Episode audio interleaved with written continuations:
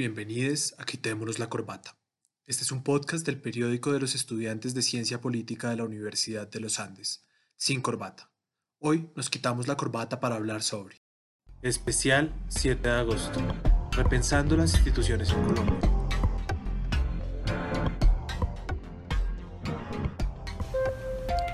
Hola a todos y bienvenidos a Quitémonos la Corbata.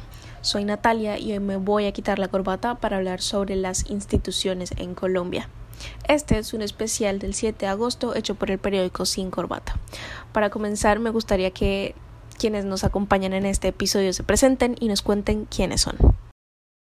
Hola a todos, mi nombre es Paula Marinquele y soy estudiante de Ciencia Política. Hola a todos, mi nombre es Juan Camilo Monsalve y soy estudiante de Derecho. Para empezar este podcast o este especial del 7 de agosto, mm, me gustaría que comenzáramos hablando un poco sobre una institución que durante los últimos meses ha estado dando de qué hablar y se ha visto envuelta en, muchísimos escándalos. Em, hablemos del ejército, hablemos sobre las Fuerzas Armadas. Mm, me gustaría saber su, su, opinión primero sobre, sobre los escándalos que han estado involucrados, en los que ha estado involucrado el ejército. Eh, Quisiera saber si ustedes consideran que eso es un, problema de unas pocas manzanas o si efectivamente es un problema estructural. Y luego me gustaría que habláramos sobre, mm, sobre el servicio militar obligatorio para mujeres. Eh, me gustaría que Juan Camilo nos contara un poco sobre eh, qué es más fácil, que a un hombre que quiten el servicio militar obligatorio para hombres o que incluyan a las mujeres en el servicio militar. ¿Qué, cambios habría en la estructura del Estado en ese sentido? Bueno, yo creo que no es cuestión de que sea más fácil, eh, sino es una cuestión de realmente voluntad política. Lo que llama la atención es que en este momento, hace unos cuantos años, estamos hablando de, de eliminar por completo la idea del servicio militar obligatorio y hoy le damos un giro y decidimos, pues o la vicepresidenta propone incluir a las mujeres en el servicio militar obligatorio. La propuesta surge en el marco de, como bien tú dices, Natalia, una serie de escándalos por los que ha pasado el ejército, en concreto escándalos de abuso sexual con menores de edad, eh, lo cual es muy grave. Y lo curioso es que sale esta propuesta como una supuesta solución a los problemas de acoso internos también dentro de la estructura del ejército, que creo yo que no lo soluciona. Y yo no creo que nosotros en un proceso, digámoslo así, de retroceso histórico, volviendo, intentando antes expandir lo que es el servicio militar obligatorio, vayamos a darle solución a los problemas. Yo no creo que sea un problema de unas cuantas manzanas podridas. Hace muchos años dejó de ser un problema, por lo menos que podamos ver de esa manera. Es un problema estructural en, las, en toda la parte vertebral del ejército y tenemos que tratarlo así para intentar encontrar una solución transversal que, de hecho, eh, reduzca, por ejemplo, lo que son los problemas de acoso internos y de los abusos de los miembros del ejército. Sí, yo, yo estaría de acuerdo con Juan Camilo. Eh, me parece que la, la, tesis que nos estamos debatiendo hoy en el, en el episodio es si realmente son manzanas, manzanas podridas y casos aislados o, o de verdad ya hay que, ser, hay como replantearse estructuralmente la institución militar y todo el pasado que ya está arrastrando ahorita eh, por, por, los escándalos que mencionó ahorita Juan Camilo, y, desde la comunidad del anillo que destaparon hace un tiempo, con lo que ha pasado este año, los abusos que han tenido en las regiones y con las comunidades indígenas, mm, pero también en, en, incluso en la ciudad de Bogotá, como todo el comportamiento que han tenido en, durante las protestas, todo lo que dieron para hablar el año pasado durante el estudiantil no sé si se acuerdan, pero también el ESMAD estaba como eh, dando mucho de qué hablar. Em, entonces, pues sí, yo estoy de acuerdo, estoy, estoy completamente convencida de que ya hay que repensarse la necesidad de una institución que, que reproduce constantemente comportamientos em, contrarios a sus valores. Eh, yo me puse como a investigar un poquito sobre, sobre la institución militar colombiana que además es bien, además de bien extensa y cara que sale al país anualmente, eh, me parece que, hay que replanteársela en todos los sentidos. Eh, uno de los valores, por ejemplo, de, esta institución, eh, es la veracidad, ¿no? Y, ustedes se meten y ven que resaltan la veracidad, el honor, em, la subordinación. Hay unos valores que uno en, este, en estos tiempos que me parece que son como de muchos clivajes políticos, uno sí debería como estar abierto a la idea de cambiar el significado de las instituciones políticas y siendo la institución militar una de ellas, em, empezar a pensar realmente cuál es la función que está cumpliendo en nuestra sociedad, si realmente están para protegernos o lo que están haciendo es todo lo contrario, están comportándose como perpetradores, como eh, una, una comunidad que no asegura a las personas del país, que además las tratan como patriotas, pero realmente son, son los ciudadanos los que más denuncian sus actos. Em, si se están volviendo además una malla de corrupción, ¿no? una institución que aprueba el silencio de todos los delitos violentos, ¿no? Eh, o sea, es de verdad pensarse para qué estamos sustentando una institución que ya lleva años y años de violencia contra la sociedad que se supone debería proteger. Entonces, pues sí, dejo eso en el aire, ¿no? Bueno, yo, yo no estoy completamente de acuerdo con eso, porque yo creo que eh, el debate no puede radicar sobre si es necesaria o no la institución militar en Colombia. Creo que la institución militar en Colombia es mucho más que necesaria. Y a lo largo de los años se ha mostrado por qué. Somos un país extremadamente conflictivo, donde si bien las ciudades principales sufrimos violencia, la periferia es la que más lo sufre, y ahí es donde el ejército juega un rol fundamental. En términos generales, no solo frente al narcotráfico, sino también frente a las amenazas de violencia en las diferentes regiones del país. Cuando yo digo que no se trata de un problema de manzanas podridas, yo quiero es más hablar como del enfoque en cuanto a la solución. Porque si nosotros lo pensamos como manzanas podridas, decimos como con sancionar disciplinariamente o alejar a estos ocho militares es suficiente. No, es un problema mucho más estructural y es un problema de que tenemos que ver cómo enseñar en toda la institución. Y ahí es donde entra para mí, por ejemplo, importante el enfoque de género y dar estas discusiones dentro de la institución para cambiar el pensamiento general. Sin embargo, cuando yo digo que no se trata de manzanas podridas, yo no caigo en la generalización de decir que el ejército está plagado por completo de estas conductas o que la mayoría de los miembros del ejército eh, llevan a cabo estas conductas. Eh, yo creo que eso es problemático, yo creo que igual en últimas son personas que sí están haciendo un esfuerzo muy grande por el país y eso tiene unos costos altísimos en términos personales eh, y también hay, que respetar eso y yo creo que la necesidad del ejército es clara, es más este problema en concreto y cómo tenemos que analizarlo.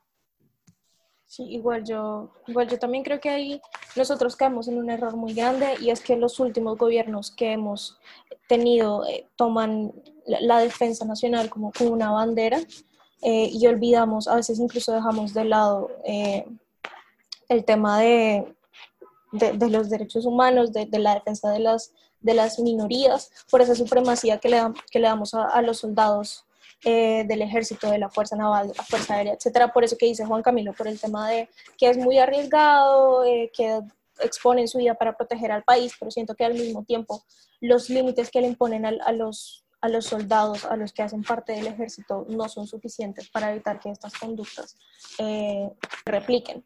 Mm, ahora, ahora me gustaría que habláramos un poco sobre el tema de, del servicio militar para mujeres, porque esta es una pregunta que yo me he hecho desde que Marta Lucía dio esa propuesta y es el tema de, ¿ustedes creen que si, si, las, si a las mujeres se les impone el servicio militar obligatorio, algo dentro de la guerra va a cambiar?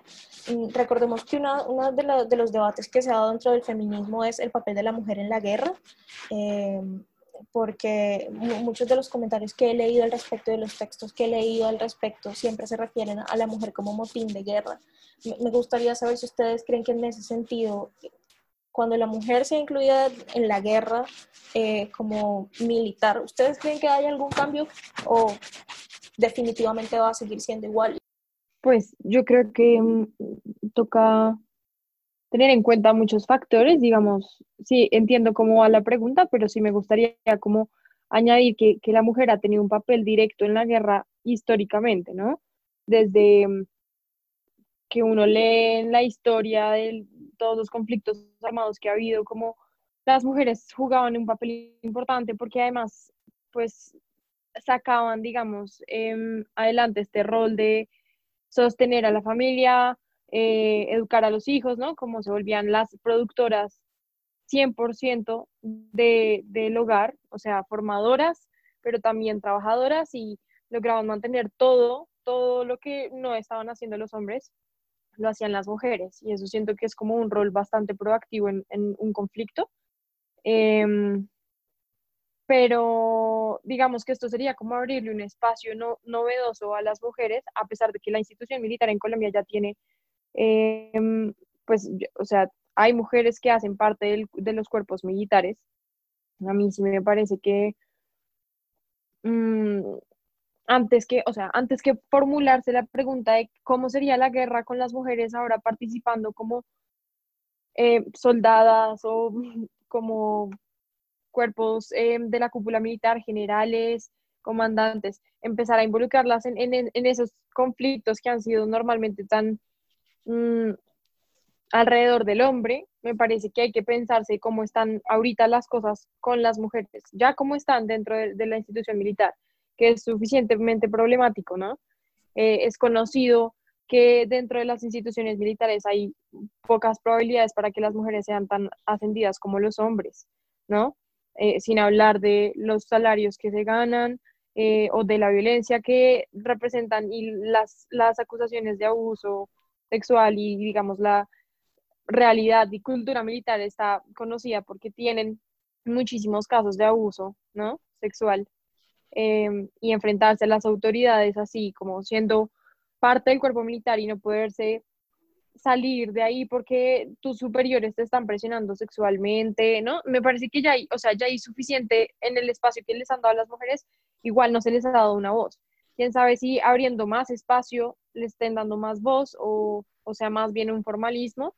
Eh, pues, lo digo también porque el lugar desde donde lo está enunciando es un lugar políticamente conservador, ¿no? Marta Lucía Ramírez es una persona que aboga por unos valores en particular, dudaría un poco que esté como a favor de una cierta igualdad de género en ese sentido. Eh, de pronto sea una propuesta que ella quiera adelantar para su propia agenda política, pero, pero los efectos de, de implementar esa política, de abrir un espacio más amplio a las mujeres, no, no me parece que se puedan prevenir del todo desde ya.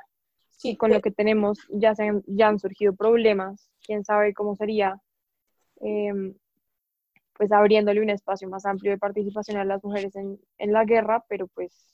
De hecho es muy irónico. De hecho es muy irónico porque el número de mujeres que sirven en el ejército actualmente es mayor que el número de hombres, pero la cantidad de generales y coroneles de, de la cúpula militar son 100% hombres, no hay una sola mujer. Pero hay más mujeres sirviendo en el ejército. Bueno, a ver, yo, yo tengo varios comentarios. Eh, en primer lugar, yo estoy de acuerdo que hay problemas internos muy grandes en el ejército frente al acoso sexual y el acoso laboral en general que tienen que sufrir las mujeres. Y lo que nos dice ahorita, pues Natalia, de esa estadística, eh, yo no sabía que eran más, eran más las mujeres que los hombres. Pero bueno, el problema de que no hay ninguna en la cúpula militar es un problema que sí es mucho más conocido. Mi punto es, eso no se resuelve con hacer el servicio militar obligatorio, para nada porque yo creo que a lo que deberían dirigirse las Fuerzas Armadas es a una profesionalización, por así ponerlo, donde las personas que hagan parte de las fuerzas militares es porque voluntariamente quieren hacer parte, porque encuentran una vocación profesional haciendo parte de eso. No porque tengamos que obligarlos a ir un periodo de tiempo en específico a prestar un servicio, porque esa es la única manera en que nosotros como sociedad pensamos que ellos están siendo patriotas o están haciendo algo por el país. Yo creo que eso es una visión que ya está muy quedada atrás y además teniendo en cuenta que un altísimo porcentaje de las personas que terminan prestando servicio militar en Colombia son personas de estrato 1, 2 y 3, porque claro, el que tiene el dinero y puede pagar la tarjeta militar la paga y sale de eso. Yo creo que tenemos que reevaluarnos es más nosotros como sociedad cuáles son esas posibilidades de que participemos en la, en la construcción de país y que hagamos parte de la construcción de la sociedad colombiana, que no tiene que ser para nada a través de una institución como es el ejército, de las armas y hacer parte de, la guerra, o digámoslo así, de los contextos armados en el país.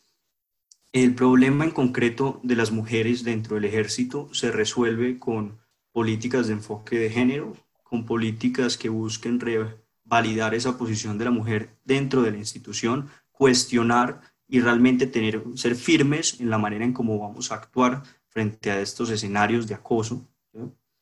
Y, realmente la educación es fundamental en todo esto, someter a un proceso de educación a las personas que hacen parte de la institución.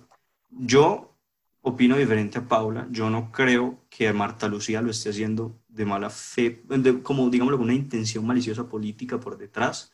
Yo creo que Marta Lucía es porque se equivoca y porque se ha equivocado muchas veces en los últimos meses y en, en los últimos años, pero yo no creo que su agenda política conservadora la esté llevando a ella a tomar esta decisión. Yo creo que ella igual es una mujer que aboga por la, por la igualdad de género dentro de sus propios valores conservadores y digamos que puede ser más difícil deshacerse de los estereotipos de género y de los roles dentro de una ideología quizás conservadora, pero yo creo que ella es que comete estos errores constantemente y eso es lo que ha llevado a que lo que vamos a hablar más adelante, a que se empiece a reevaluar el rol de la figura de la vicepresidencia en el país. Pero tengo una pregunta, entonces, ¿te, te parece que esto es un error, como esta, esta propuesta que acaba de lanzar? ¿Aunque es un error o, o a qué te refieres con que, con que esto es un error? Igual yo, pues no sé si meta aquí la cuchara con, con, el tema de la historia, pero me parece que es fundamental tener en cuenta que han sido los gobiernos de derecha, las, las, las dictaduras de derecha, eh, las que siempre buscan ¿no? el apoyo de los militares. O sea, si, si, bueno, no mentiras, también los gobiernos de izquierda. O sea, a lo que me refiero es que cuando se han vuelto autoritarismos y cuando se instalan las dictaduras, lo primero que hacen los líderes es cogerse del mismo bando de, los, de los militares. Los golpes de Estado requieren y necesitan del apoyo militar. Entonces yo no sé, no sabría bien ahí cómo, cómo entender eso, pero tengo un sesgo de pronto con, con que la derecha ha sido como la que más ha participado para favorecer los ingresos a la seguridad, pues digamos, financiando las instituciones militares, ¿no? Invirtiendo más que nunca han sido los gobiernos de derecha en las instituciones militares. Es más, Voy a meter acá un dato. Ustedes no sé si se acuerden, pero a, principios de este año, en marzo, eh, hubo también una idea de darles el voto a los militares, ¿no? O sea, todos estos escándalos de los que estamos hablando han sido principalmente durante el gobierno de Duque, donde más han dado de qué hablar los militares. Entonces, no sé, yo sí siento que, que ha sido una iniciativa mucho de este gobierno, que pues se caracteriza por ser de derecha, eh, no sé, sí, lo dejo ahí en el aire con, todas estas decisiones. Yo estoy muy de acuerdo con Pau y es que una, una particularidad de este gobierno principalmente es, no hay que olvidar que lo que hizo eh, diferente al gobierno de Uribe fue el tema de la seguridad democrática y la militarización. Eso fue muy Uribe, eso es muy derecha, eso es muy centro democrático. Eh, creo, que, creo que uno de los problemas que tenía este gobierno es que con la influencia que ha tenido Estados Unidos, además de todo, porque creo que con el gobierno Duque la influencia de Estados Unidos se volvió incluso más fuerte, creo que hemos tomado esa, esa imagen estadounidense de exaltar al militar y darle lo mismo que dije al inicio, darle una importancia al militar que incluso se vuelve el héroe, como volvimos a esa propaganda de, del ejército, como los héroes de la patria y, y vuelven a pasar propaganda del ejército, y eso es tenaz, porque entonces eh, montamos a los militares en un pedestal y, creemos que, que, lo que hacen entonces mm, no hay por qué juzgarlo, porque al fin y al cabo ellos son los héroes de la patria. Mm, y, creo que el problema fundamental es que en este, aún este gobierno le puede pedir objetividad en ese tema, porque una de las banderas es precisamente la cúpula militar.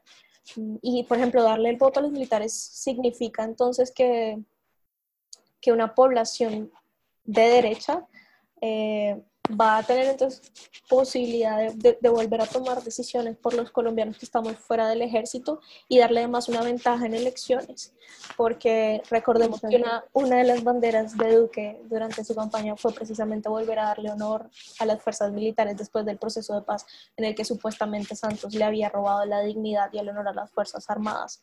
Entonces, creo que es muy difícil que de este, muy difícil que de este gobierno no salgan propuestas como la de devolverles el voto a los militares o, o el, el, servicio militar obligatorio para mujeres. Yo, a mí, por ejemplo, no me sorprende, no, no me parece sorprendente, de hecho se veía venir. Bueno, a ver, yo digo que es un error porque yo pienso que como muchas veces los comentarios que saca Marta Lucía no son tan pensados antes de decirlo. ¿Sí? Porque es en un contexto de donde se están discutiendo todos los últimos escándalos de, de abuso sexual con menores de los miembros del ejército y surge esta propuesta. A mí lo que me parece, yo estoy de acuerdo con ustedes en que realmente pues, usual, el contexto colombiano es particular porque vivimos en una guerra y seguimos viviendo, pero en una guerra mucho más fuerte por más de 50 años, incluso diríamos muchísimos más, porque pues simplemente la guerra ha evolucionado y los actores han cambiado. Pero vivimos en un estado constante de violencia, donde obviamente las Fuerzas Armadas han sido, como dice quizás Natalia, glorificadas. Eh, sobre todo fueron fuertemente glorificadas durante el gobierno de Uribe. Ahora, yo no creo que nosotros estemos cercanos a una dictadura militar de derecha ni que queramos hacer eso. Yo entiendo que la propuesta del voto militar, eh, del voto obligatorio para los del voto para los militares eh, es una propuesta que ahí yo estoy más de acuerdo con ustedes, que va dirigida a darle a una población usualmente de tendencia mucho más a la derecha la posibilidad de participar y una población que es grande. Pero yo lo que digo es, yo no le veo ese, esa intención a la propuesta de Marta Lucía. Yo simplemente pienso que es un error, un error grave y una falta de comprensión de lo que realmente deberíamos estar intentando hacer frente al servicio militar. Sí, porque, o sea, los problemas del ejército son bastante amplios, son muchos, pero en, en, este momento estamos hablando en concreto de la propuesta de servicio militar obligatorio y de supuestamente incluir a las mujeres para solucionar los problemas de género internos dentro de la institución. Y yo lo que digo personalmente es, eso no lo soluciona, para nada que lo soluciona. El servicio militar ni siquiera debería ser obligatorio para los hombres, si lo que queremos es lograr una institución profesional donde la gente lo está haciendo es por vocación, no por obligación. Y aún peor, donde el que no lo, el, que no lo hace es porque tiene dinero para salirse de pagando la tarjeta militar. Yo creo que realmente el gobierno, claro que ha tenido varios errores y obviamente es un gobierno que está mucho más cercano a lo que es la eh, la derecha y, las y, digamos, a defender el ejército, pero yo este escenario en concreto todavía no lo asocio como con eso. por eso lo sigo viendo como un error de la vicepresidenta, así como cuando hizo el comentario frente a las sociólogas y las psicólogas del país. Algo así similar que yo creo que son esos desatines de Marta Lucía que han hecho que los medios le caigan encima merecidamente. Pues es un cargo muy importante y era la ilusión de la primera vicepresidenta del país y una ilusión que para muchos también se quedó ahí, en una ilusión. Sí, aunque creo que, creo que uno de los problemas que identificamos las más jóvenes eh, es que Marta Lucía no necesariamente por ser mujer nos iba a representar bien. Y creo que es, la suma de factores de todo lo que ustedes han dicho y es que Marta Lucía es una, es un, pues, tiene una imagen política que siempre se ha caracterizado por ser de derecha. Mm, fue ministra de Defensa. Eh, siempre ha sido muy cercana a los ideales de Uribe.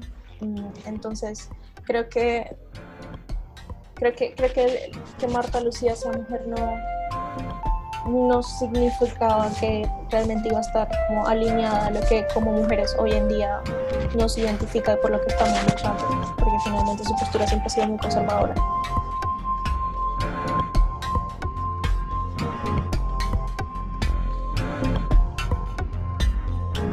Ahora, pues aprovechando que estamos hablando de, Marta Lucía, me gustaría que habláramos sobre la propuesta de quitar la vicepresidencia. Mm, me gustaría saber ustedes qué opinan, qué piensan, mm, cuál es su posición al respecto. Antes, antes de, de hablar de eso, solamente quería hacer un comentario. Yo estoy totalmente de acuerdo con ustedes dos. El hecho de que Marta Lucía sea mujer no significa que vaya a entrar a mejorar las condiciones de las mujeres en diferentes esferas de la sociedad colombiana. Lo que digo es que todos teníamos por lo menos un granito de esperanza, que tener a una mujer de vicepresidenta fuera a cambiar un poquito las cosas. ¿sí? Pero bueno, en definitiva eso no fue así. Frente a la propuesta de eliminar la vicepresidencia. A ver, el representante, eh, aunque bueno, antes de, seguir en esto, creo que Paula quiere decirnos algo antes de entrar en concreto en la propuesta. Sí, sí, estaba, pensando desde hace rato. Em, que no, que, o sea, a mí me parece que es un formalismo. Hemos visto que, muchos estudios se hacen sobre la representatividad en cuestión de género, ¿no? Eh, en los cargos parlamentarios en muchos países, en cómo se está buscando alcanzar la equidad de género. Eh, y me parece que puede ser un formalismo, que, que hayan asignado a una, una mujer como vicepresidenta puede ser representativo de un cambio, pero, pero sigue siendo una mujer que se identifica, como, como lo decía Natalia ahorita, eh, como parte de esta comunidad de derecha y todos los valores económicos, políticos, cívicos que defiende el centro democrático, que es como el paradigma de derecha en este país. Em, entonces, sí, no, no me parece que ni nos represente como mujer, ni represente tampoco en términos generacionales. Eh, yo siento que, que la política aquí está un poco muy reposando y ya está hace años reposando en una generación eh, de personas un poco viejas. No, no, no, quiero ser malinterpretada, lo que me refiero es que la política tiene que evolucionar y yo creo que eh, pues los estudiantes y los movimientos estudiantiles de ahorita y los jóvenes como generación estamos tomando otras banderas, estamos hablando desde otros lugares eh, y estamos viendo la política de una forma muy distinta a la que la ven los políticos que están ahorita en estos cargos, como, como está Uribe, como están los vicepresidentes, los ministros, ¿no? Em, son personas que le apuestan todavía muchísimo a la guerra, y más la gente que está ahorita eh, ocupando em, cupos en, en la burocracia no tanto en el Senado porque pues hay bancadas de diferentes partidos, pero sí me refiero como a los ministros, a muchos alcaldes en otras partes del país. Em, y, y, sí, y, pues quiero cerrar el tema, este, esta, este bloque con eso. Sí, me parece que le apuestan, si le apuestan todavía tanto a las instituciones militares, em, creo que también me están mandando un mensaje y es que no le apuestan tanto a la paz. Y eso lo he visto mucho en, en este gobierno, ¿no? Em, ver, por ejemplo, cómo el, el ministro de Defensa celebró le, aplaudió al Senado por haber aprobado el ascenso de seis, militares, entre ellos el general actualmente, el general Zapateiro, que también ha sido voz de muchos escándalos. Em, no sé, sí, no, no sé, no sabría ahí cómo tomar eso. Em, y ya, y sobre, y sobre la última pregunta que hiciste ahorita, Natalia, sí, me parece que es un poco peligroso, me parece que este gobierno se está emocionando un poco con las decisiones de quitar instituciones, instaurar otras nuevas, de la, así como de un día para otro. Eh, me parece que quitar el cargo de la vicepresidencia sería una decisión grave, eh, no solo problemática, eh, quitaría muchísimo, más bien concentraría muchísimo el poder en el presidente, le quitaría un poco los frenos en el cargo ejecutivo y creo que no estoy para nada de acuerdo. Bueno, a ver, yo, bueno, yo estoy totalmente en la otra posición, yo creo que es una buena idea. Incluso voy a partir de lo siguiente. La propuesta no es del gobierno, la propuesta es del Partido Liberal y la propuesta es en concreto del representante Alejandro Vega y de muchos representantes del Partido Liberal. Esta propuesta surge como respuesta a los errores constantes que comete Marta Lucía, pero ni siquiera eso, sino realmente a un debate histórico, histórico de que si en el país deberíamos tener o no el cargo de vicepresidente. Para ponerlo un poco en contexto, el cargo de vicepresidente estuvo presente en las primeras constituciones de Colombia, luego entra una figura que se llama el designado, y en últimas, en la constitución del 86 queda el vicepresidente, pero luego en un acto legislativo a comienzos del siglo pasado se elimina esta figura y se deja el designado. En resumidas cuentas, nosotros llegamos al debate de la constitución del 91 con el cargo del designado. En el debate de la constituyente, un bloque quería mantener esta figura, otro bloque quería instaurar la vicepresidencia. La figura del designado es realmente ha evolucionado, pero como la proponen en concreto en este proyecto de acto legislativo, es que el presidente a la hora de asumir eh, su mandato va a entregarle al Senado, al Congreso en general, al Congreso en pleno, una terna de tres candidatos. Estos tres candidatos pueden desempeñar cualquier rol en la administración cualquier rol. Y en caso de que haya vacancia, tanto temporal como total, del presidente de la República, el designado es el que va a entrar a asumir ese puesto. Designados en este país fueron muchísimos personajes importantes de nuestra historia, incluyendo a Humberto de la Calle, incluyendo a Juan Manuel Santos, que fue el último designado eh, en la historia del país en el gobierno de César Gaviria. La vicepresidencia comenzó en el 94, claro, porque la constitución es del 91, entonces en el 94 entró el primer vicepresidente cuando entró al, gobierno el, expresidente Samper, y en ese caso era Humberto de la Calle, quien renunció en medio del escándalo del proceso 8000 y entra Carlos Lemon Simons. Este Carlos Lemon Simons fue presidente una semana y obtuvo pensión vitalicia. Y es la única persona que realmente ha ocupado el cargo temporalmente. Yo lo que voy a decir es lo siguiente. ¿Quiénes han sido nuestros vicepresidentes? Nuestros vicepresidentes han sido usualmente figuras polémicas, controversiales, que no hacen nada realmente trascendental o útil. Digamos que la figura de vicepresidencia más reconocida por el aspecto político fue Germán Vargas Lleras, sobre todo porque el presidente descentralizó, digamos, no, desconcentró muchos poderes en él, eh, sobre todo lo que tiene que ver con la cartera vivienda y con los proyectos de infraestructura de las 4G. Y eso le dio mucho nombre a Vargas Lleras, incluso igual, aunque solamente hubiera hecho parte de su periodo porque renunció para ser candidato, ahí es donde entró el ex general Naranjo. Pero en últimas, mi crítica es, y la crítica que ponen estos representantes en, los motivos del proyecto acto legislativo, es que en últimas es una figura costosa, costosa en términos financieros, porque crean un montón de dependencias dentro de la vicepresidencia, y donde si uno se pone a analizar en detalle, uno dice, eso lo podría estar haciendo el Ministerio del Interior, el Ministerio de, de Industria y Comercio, el Ministerio de de las TIC, o sea, un montón de funciones que realmente podrían estar haciendo otras entidades del orden central. Yo personalmente creo que la figura es, es buena, es un debate válido. Yo el mayor valor que le otorgo a la vicepresidencia es en términos políticos, porque obviamente suma votos, depende quién va a ser la persona que está contigo en la fórmula vicepresidencial, pero lo vimos con Claudia López. Claudia López le dio muchos votos a Sergio Fajardo en 2018. Entonces, digamos que esa es la función más grande que yo le encuentro a la vicepresidencia. Pero no solamente Naranjo, sino también de la calle, ambos ex vicepresidentes del país han dicho que es una figura totalmente obsoleta que deberíamos suprimir. Yo creo que es un buen momento para dar el debate, eh, incluso creo que hay un, un, buen consenso dentro del Congreso para intentar eliminarlo. Solamente para acabar, sería como la idea del proyecto, entonces, es reemplazar la figura por el designado, como les dije, entonces hay una terna, el Congreso lo escoge, y en caso de que haya una vacancia absoluta, una falta absoluta del presidente, esta persona deberá, eh, dentro de los 60 días siguientes, organizar elecciones. En caso de que falten 12, 12 meses o menos eh, para que se acabe el periodo, esta persona finaliza el periodo del presidente. Pero en últimas, yo lo que creo es que es una figura que ha pasado por tantos problemas y siempre la conclusión es no es realmente necesario, no es realmente útil.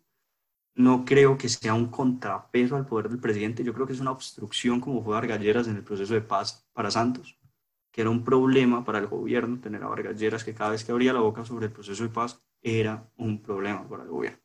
Y el resto no han sido ni un problema ni, ni la gran cosa. Sí, pues no sé, yo sigo pensando que es difícil hablar desde afuera, obviamente pues de eso se trata esta conversación, pero yo, sí creo que muchas de las decisiones que toman los presidentes pueden ser orientadas en ocasiones por, por su vicepresidente, es, una relación de diálogo, yo creo que los, los que han ocupado ese cargo son un soporte, para eso está el cargo, es un soporte para las decisiones presidenciales, ¿no? Pueden ayudar al presidente de alguna forma tanto a poner límites como para orientar las decisiones y pensar a largo plazo los efectos que puedan tener ciertas políticas, ciertos decretos. Son personas que se acompañan en la campaña, entonces también puede influir en, el gabinete que después el electo presidente elija o la electa presidente. Entonces no, no sabría muy bien si es un cargo completamente inútil. Eh, igual, sí estoy de acuerdo, ha sido un, tema de debate durante muchos años. Desde Samper estuvo eh, la idea de quitar el cargo, desde Samper y luego en 2012 también, entonces siento que ha sido como por oleadas, también porque han sido muchas controversias, ¿no? En cada presidencia surgen escándalos y esta vicepresidencia en particular ha sido pues de muchos escándalos, ¿no? Como lo que pasó con el hermano de, de la vicepresidenta y 20 años después sale el tema. Es verdad, es una posición bastante controversial, pero sí me parece que hay que, hay que repensarse quién lo está ocupando, ver que pues si se corresponde realmente lo que estamos pensando alrededor de los cargos políticos, Yo, yo diría que es más de repensarlo y no tanto de eliminarlo. Me parece que puede ser una decisión que después, si el presidente concentra todo, todos los poderes del Ejecutivo y que solo haya como una brecha de presidente y ministros, no, no sé qué tan bueno sería. Sí, yo, yo ahí tengo sentimientos encontrados. Creo que yo voy a hacer la, la posición que está entre ustedes dos. Porque una cosa que sí, en la que sí estoy muy de acuerdo con Juan Camilo es que la figura vicepresidencial en Colombia no ha sido efectiva.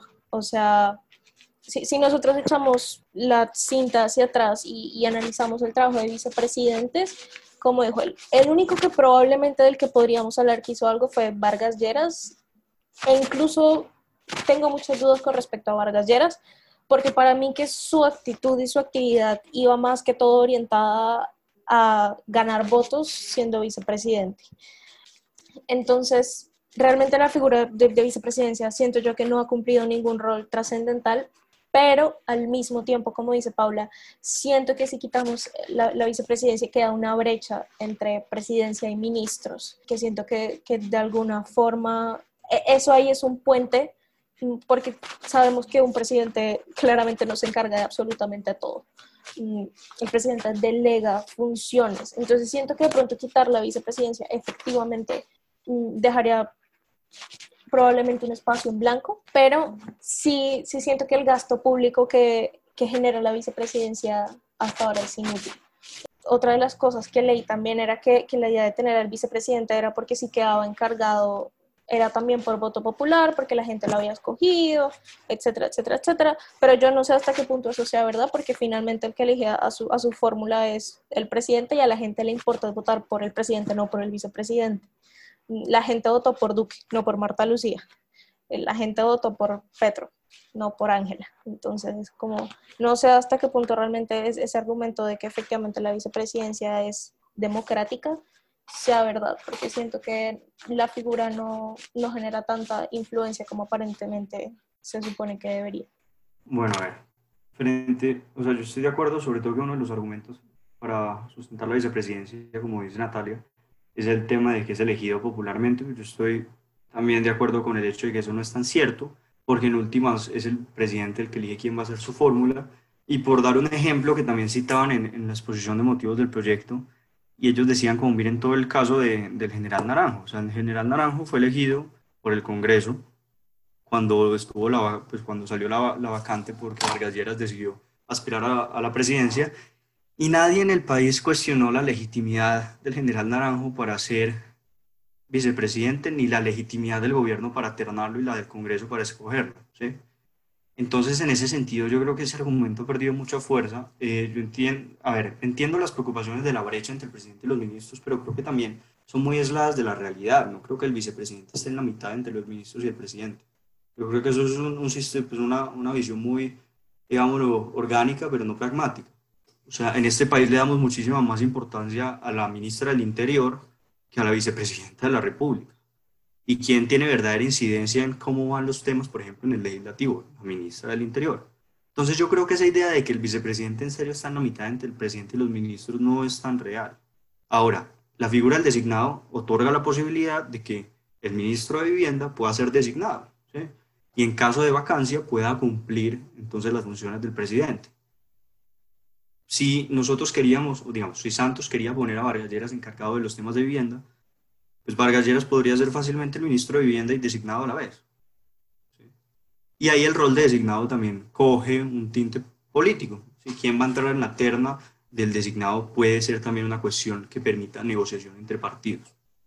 Eh, bueno, yo, no sé si, si Claudia le restó, le, fajó, eh, o le, le quitó a Fajardo.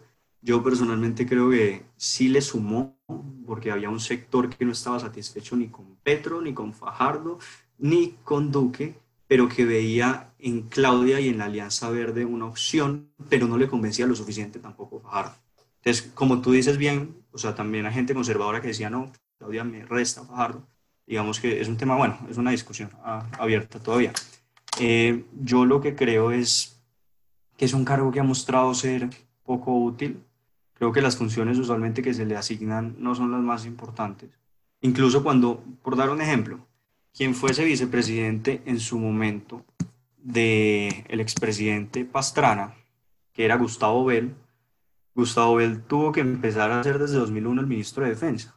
Cuando los diálogos en el Caguán fallaron entre el gobierno de Pastrana y las FARC, Gustavo Bell, quien era el vicepresidente, tomó la cartera de la defensa porque era un momento crítico. Entonces, lo que yo digo es, si ese mismo caso nos muestra a nosotros que es mejor tener una persona estratégica en un cargo como un ministerio que tenerlo vicepresidente, entonces tengamos a Gustavo Bell de ministro de Defensa y de designado.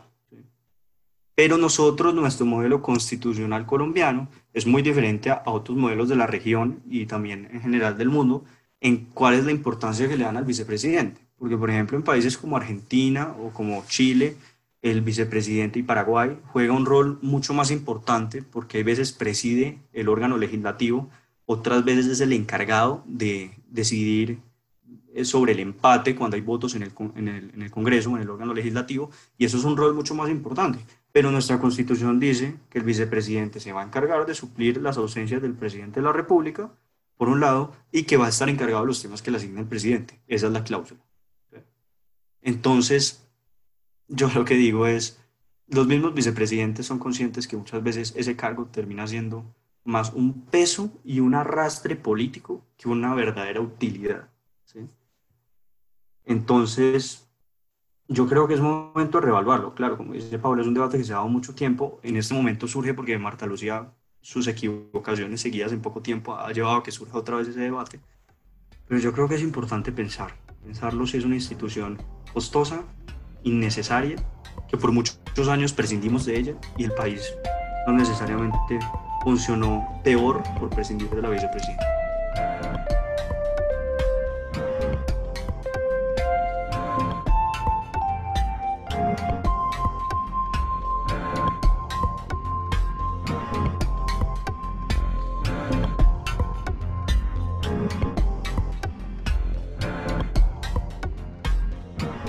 Para finalizar, me gustaría que, tocáramos un tema que surgió ayer a raíz de, lo que pasó con el expresidente Uribe.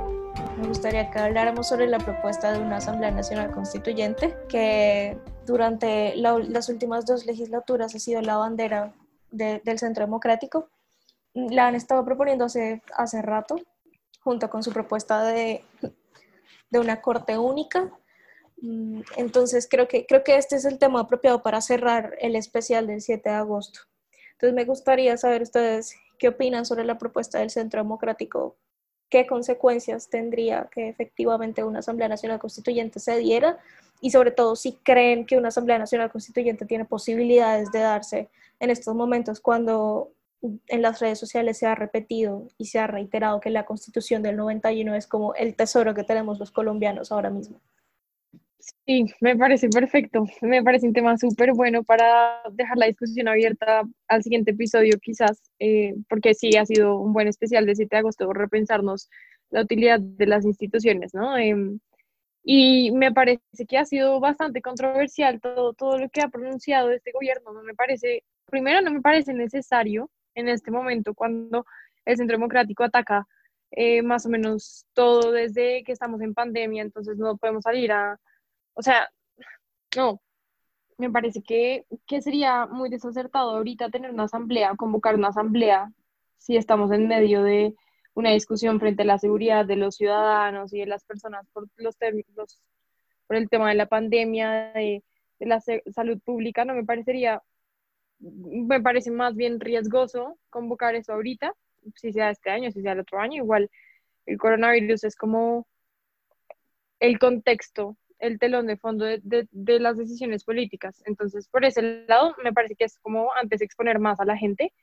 Em, y en segundo lugar, me parece que ha sido bastante problemático y me acuerdo porque Duque propuso esto cuando era candidato, no cuando, o sea, ya estando de presidente lo está hablando Paloma Valencia, pero igual es, es como una propuesta que ha estado rondando en el partido del Centro Democrático desde hace rato y yo creo que es porque ellos actúan muy en bloque, ¿no?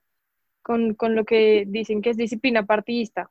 Me parece que saben muy bien que a su preciado presidente pues le afectaría bastante, le vendría bastante bien tener esa corte única porque una vez más las cortes son un contrapeso para los otros poderes. No me parece para nada viable quitar ahorita las cortes. Eh, eh, justo ahorita que lo están pronunciando por la decisión que se tomó con el expresidente Uribe. No me parece que estén hablando con argumentos. Me parece que además es un argumento que va acompañado de quitar la JEP, que es otra decisión súper desacertada. Eh, entonces me parece que están hablando desde una posición bien como irracional y más bien llevados de argumentos pasionales, que es lo que caracteriza tanto a ese partido. Bueno, a ver. Bueno, en primer lugar, la Asamblea Nacional Constituyente es uno de esos mecanismos por medio del cual podemos reformar por completo, pues cambiarla por completo o, parcialmente a la Constitución. Necesita que la ley que la convoque eh, por lo menos para preguntarle al pueblo colombiano, ¿quiere una Asamblea Nacional Constituyente? Eh, la ley para hacer esa pregunta requiere la mayoría de los miembros de cada una de las cámaras. Luego tiene que ser convocada y aprobada por lo menos por una tercera parte del censo electoral. Bueno, por un lado, yo creo personalmente que políticamente no están los votos para que ni siquiera se pase la ley para hacer la pregunta al pueblo colombiano si quiere una Asamblea Nacional Constituyente. Eso, eso es el primer punto. Dos, eh, como dice Paula, esto surge en medio de un contexto político muy complicado con la decisión de la Corte Suprema de Justicia ayer frente al expresidente Uribe. Yo lo que pienso es que nosotros cuando estamos tomando decisiones, y nosotros hablo como comunidad y también en concreto frente a los congresistas, no podemos dejar que la pasión nos nuble sobre las decisiones racionales y tan fundamentales como puede ser la sustitución por completa de la rama judicial colombiana. Aunque, como decía Natalia al principio, esta es una propuesta que el Centro Democrático ha tenido desde sus momentos de campaña, y yo bien recuerdo en los debates Duque hablando sobre la idea de una sola corte, al estilo americano. Cuando digo americano me refiero a la Corte de Estados Unidos. Eh, yo creo que en realidad nuestro sistema de tres y medio cortes, porque pues, es la, el Consejo de Estado, la Corte Constitucional, la Corte Suprema y el Consejo Superior de la Judicatura y la JEP, ¿sí? pero la JEP es, es, un tema aparte, pero eh, yo creo que funciona bien. Precisamente nuestras cortes producen mucha, mucha jurisprudencia. Es impresionante la cantidad de sentencias que sacan nuestras cortes por año. Y sería imposible pensar que un tribunal único vaya a producir esa misma cantidad de sentencias al año. Eso por un lado. Yo lo que cuestiono más es que cuando a uno le favorezca la justicia, la aplauda, pero cuando le va en contra de sus gustos políticos, la critique e intente acabar con ella. Porque hace unas cuantas semanas estaban aplaudiendo la decisión de la Corte Constitucional de darle una segunda instancia a Arias, pero hoy en día están dándole palo a la Corte Suprema de Justicia, intentando prácticamente destruir todo el sistema eh, de las altas cortes del país por una decisión que no les gusta. Yo creo que ¿Es posible que se dé? Es posible. ¿Están las mayorías? Yo no creo. Creo que es una situación del momento pasional. Incluso recuerdo que cuando empezó todo, todo el, gobierno de Duque, la ministra de Justicia en, ese momento, que era em, la ministra Gloria María Borrero, eh, presentó un proyecto de reforma a la justicia. Y ese proyecto, pues no, no caló. Eh, entonces, realmente no nos dejemos llevar por, por las emociones del momento. Eh, como decía Natalia y Paula, pues igual nuestra constitución es una institución democrática y realmente es muy aplaudida en el ámbito internacional y en el derecho comparado por ser una muy buena eh, constitución en temas de defensa de los derechos humanos. Ahora, que a muchos no les guste la Corte Constitucional, eso, es un tema aparte. Pero eh, yo en mi posición de estudiante de derecho, obviamente estoy sesgado porque pues, usualmente no estudia mucho a la Corte. Eh, creo que la Corte ha sido la más importante institución que surgió de la Constitución del 91. Y eliminarla sería un total error. Y yo digo que es la más importante institución sabiendo que hay decisiones que no me han gustado que han tomado, así como otras, sí. Ahora, hay un problema de pronto con el poder que tienen los jueces en nuestra sociedad para tomar decisiones digamos que eso puede ser un problema. Pero para pensar las soluciones del problema no es necesario eliminar todas las altas cortes y poner una megacorte, donde ya veremos cómo van a designar los magistrados, que es otro tema. Porque si queremos hacer el proceso de designación como en Estados Unidos, donde el presidente es el que tira al candidato, eso, o sea, nuestro sistema del, por ejemplo, la Corte Constitucional, nuestro sistema es tan, está tan bien estructurado en ese sentido que permite que en la elección de los magistrados de la Corte Constitucional participen en igualdad de condiciones la Corte Suprema, el Consejo de Estado y el presidente, y el Senado. Entonces, en ese orden de ideas estamos defendiendo el principio de equilibrio de poderes. Eh, yo personalmente espero que esto no, no cale, que sea una cuestión de una o dos semanas y que después sigamos adelante con los verdaderos problemas institucionales que tenemos y con la verdadera reforma a la justicia que sí tenemos que estar promoviendo, no una cuestión que surja de pasiones y rabias. Sí, como, como dice Juan Camilo, yo creo que el debate acá debería centrarse en, en lo que significaría quitar las tres cortes. Mm, creo que creo que, lo que por lo que tenemos que velar hoy es principalmente por proteger el, principio de separación de poderes, que digamos que es lo que mantiene estable una democracia.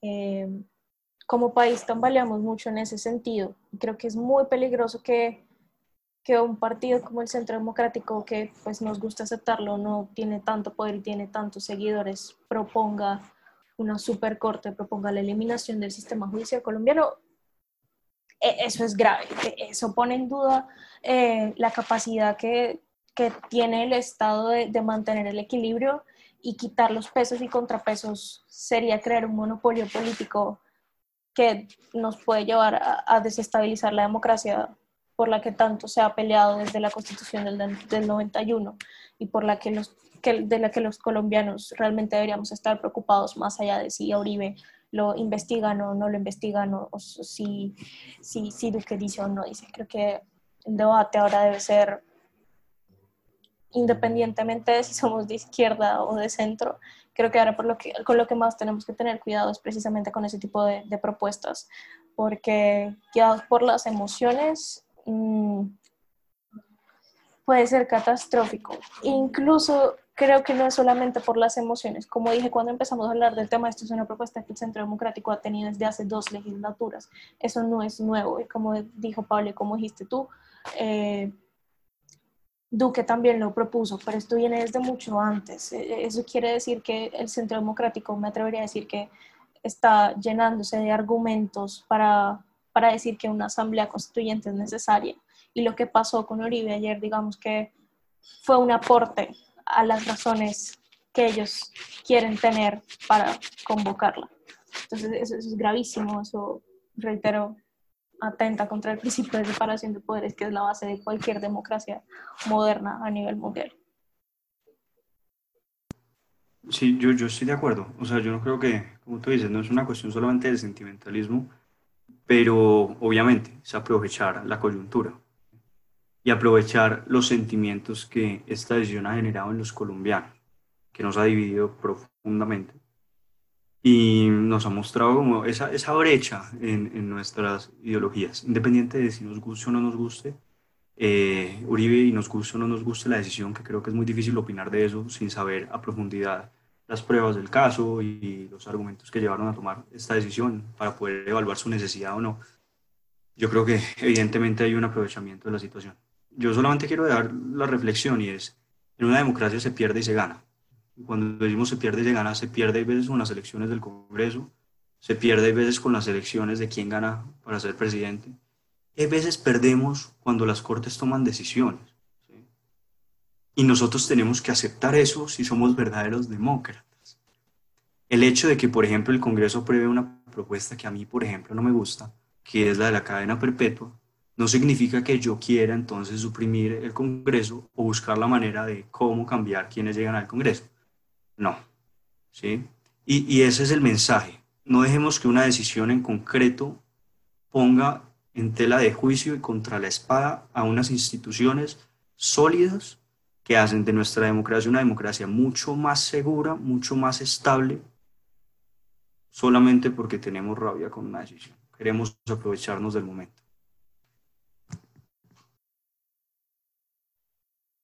Sí, yo creo que estaría de acuerdo. Me, me, pasaría más bien a la idea de pensarnos por quién estamos votando.